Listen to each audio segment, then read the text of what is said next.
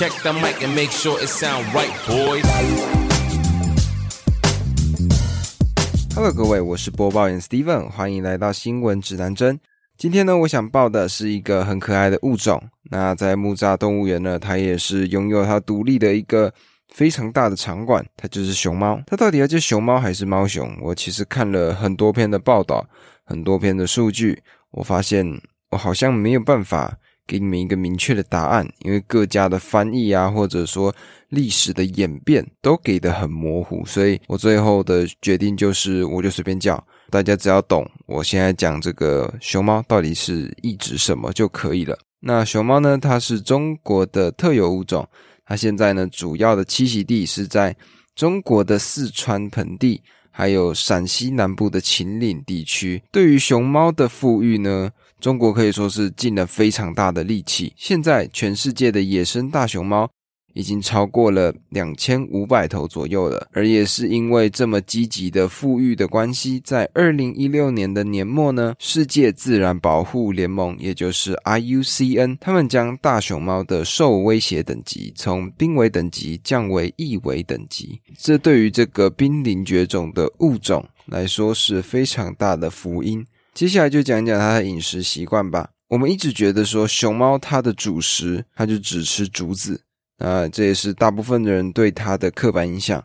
但其实熊猫它既然是熊类，所以它一定会吃肉。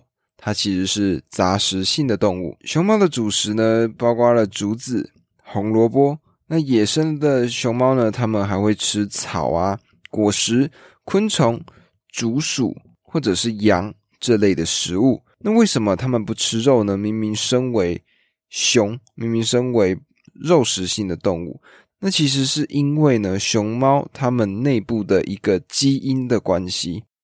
熊猫呢，它们身体里面有一个基因叫做 T1R1，这个 T1R1 呢，它的主要功能就是让我们在吃肉的过程里感受到肉的鲜味，而熊猫呢，它们的 T1R1 基因。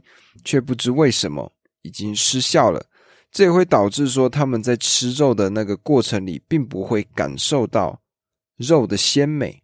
也就像以前一句古谚，就是“曹操食鸡乐，食之无味，弃之可惜”。那这个“鸡乐”它的意思就是现在的鸡胸肉。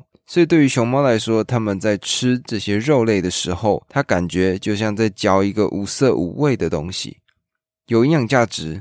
但不好吃，所以这就是为什么它们的主食会是竹子。那它们的消化系统呢，仍然是食肉动物的消化系统。它们是怎么消化的呢？它们是靠肠内的细菌来分解竹叶，它们透过这些细菌所消化之后排放出来的营养来做吸收。而最近呢，更有一个研究的报告显示，熊猫的消化系统可以充分利用它们所吃的东西。它们的肠道呢，会在春末夏初的时候发生变化，因为那个时候的竹子是最营养的阶段，因为那是竹子的发芽季节，所以在那个时候，竹子会开始冒绿芽，而这些绿芽呢，包含丰富的蛋白质。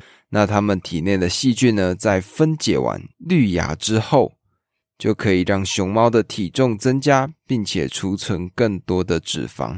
而这个研究呢，它刊登在一个著名的科学杂志，名字叫做《Cell Reports》。他们是做什么实验呢？他们呢去研究肠道细菌是如何影响熊猫的新陈代谢。那这个研究小组呢，他们在庆林的山区采集了八只野生大熊猫，在实业季节。还有食笋季节的粪便，那在最后研究这些粪便样本的差异，他们发现呢，在大熊猫去食用新鲜竹笋的季节的时候，一种名字叫做酪酸梭菌的细菌，在大熊猫的内脏中含量更高。那他们为了去了解这个细菌它是否有助于熊增重，还有储存体重。他们就特别找来了一群小老鼠，然后把这些大熊猫的粪便放入小老鼠体内观察整整三周。那为什么他们要用小老鼠呢？其实是有原因的。这个研究的其中一个合著者，他的名字叫魏福文，他就说到：虽然说老鼠跟熊猫它们有非常大的不同，但是在研究的时候，目前还是不可能对濒临灭绝还有容易受到伤害的物种，也就是熊猫来进行测试，所以他们就用老鼠来当做了一个非常好的替代品。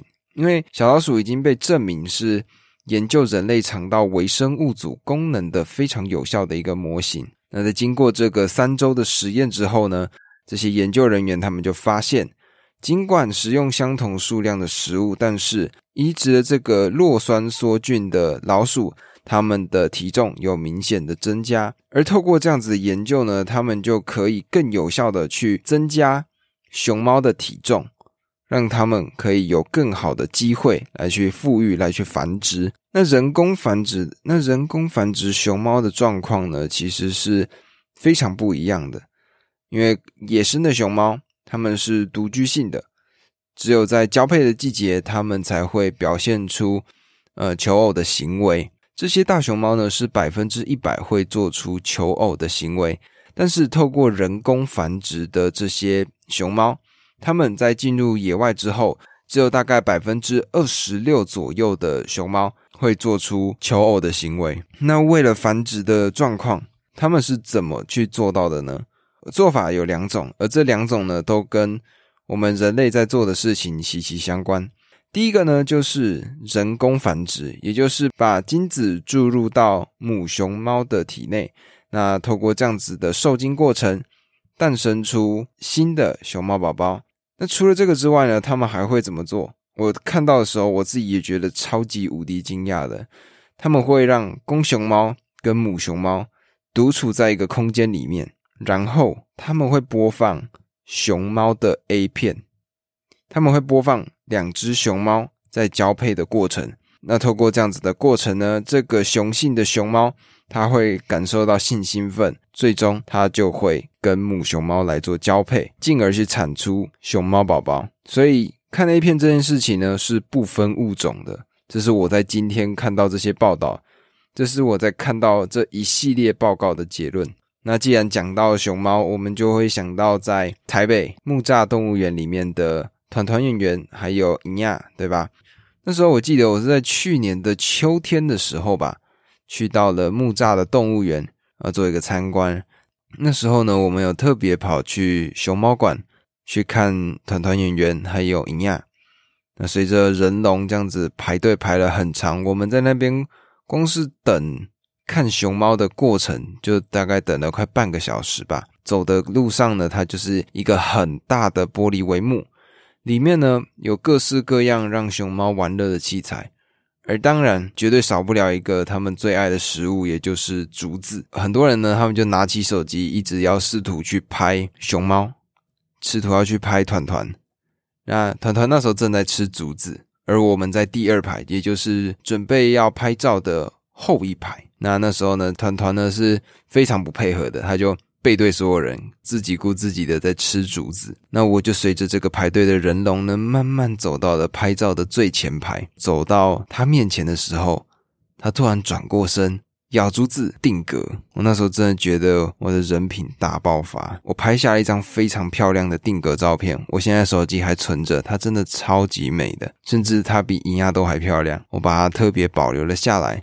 那这就是算是一个跟熊猫的邂逅吧。那当然，看到这么可爱的生物，它能够从濒危到易危，甚至可能以后会有更好的状况，它们真的成功被富裕，那我觉得这是一件非常欣喜的事情。所以说，真的是需要一个很完善的制度，我们才有办法去把濒危的物种渐渐救回来。台湾真的是需要去学习别人是怎么做到的。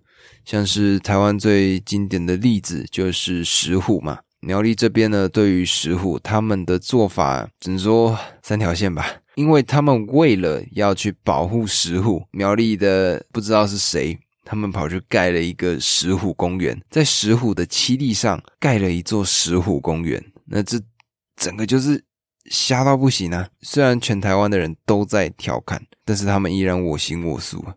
对于富裕这件事情呢，我们真的是要好好做，不然石虎这个物种到时候消失了，我们再来后悔就来不及了。那大概稍微更新一下另外一件事情，就是我昨天最新的说书节目《书听念子酱终于成功上线了。那那个频道呢，它主要是一个我平常看书的一个内容，然后在上面做一个分享，主要就是透过这个频道算是小小的打扣吧，因为我自己非常喜欢看书，我也希望有更多的人慢慢的先从喜欢书开始，到最后拿起书本，大家一起阅读。创立那个频道的主要宗旨，就是要让所有喜欢中文的人爱上阅读，让所有人可以变得更好。还有另外一个非常可喜可贺的事情，就是我终于搞定我的配乐了，这是近期内最开心的事情。因为之前的电脑呢一直会出现宕机，所以每次听到开场就是 “Hello，各位，我是播报员 Steven”。但现在呢，我终于可以放出一个漂亮的开场音乐，让大家渐渐的进入那个节奏里。原先我也一直以为音乐不重要，你知道吗？但是我在看了后台数据，发现我加上配乐的那一集，它的不管是下载量，它的不管是听众，不管是观看的时长，都是创下历史新高的。所以，所以这个改变对于频道的内容、频道的走向。是更好的。但是这边呢，我还想特别提到就是说，我的后台数据显示，我开始出现不一样地方的观众了。我在美国这边的观众呢，开始渐渐的往上提升。而在中国呢，我出现了北京的听众。那嗨，不管是任何听到我这个节目的朋友们，你们好。接下来呢，我也会持续的来去更新新闻，还有我也会在书听念子讲上面每周分享我喜爱的书籍，让更多人。知道让更多人变得更好，这就是我创立这两个频道的主要目的。那我需要更多的人的支持，也在这里谢谢所有人。好的，那么今天呢，我们就录到这里啦。欢迎在下方留下五星评论与我互动。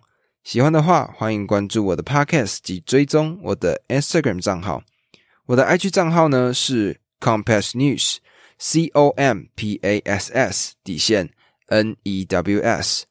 那么今天的节目我们就录到这里啦，我们一起变好吧，我们下次见。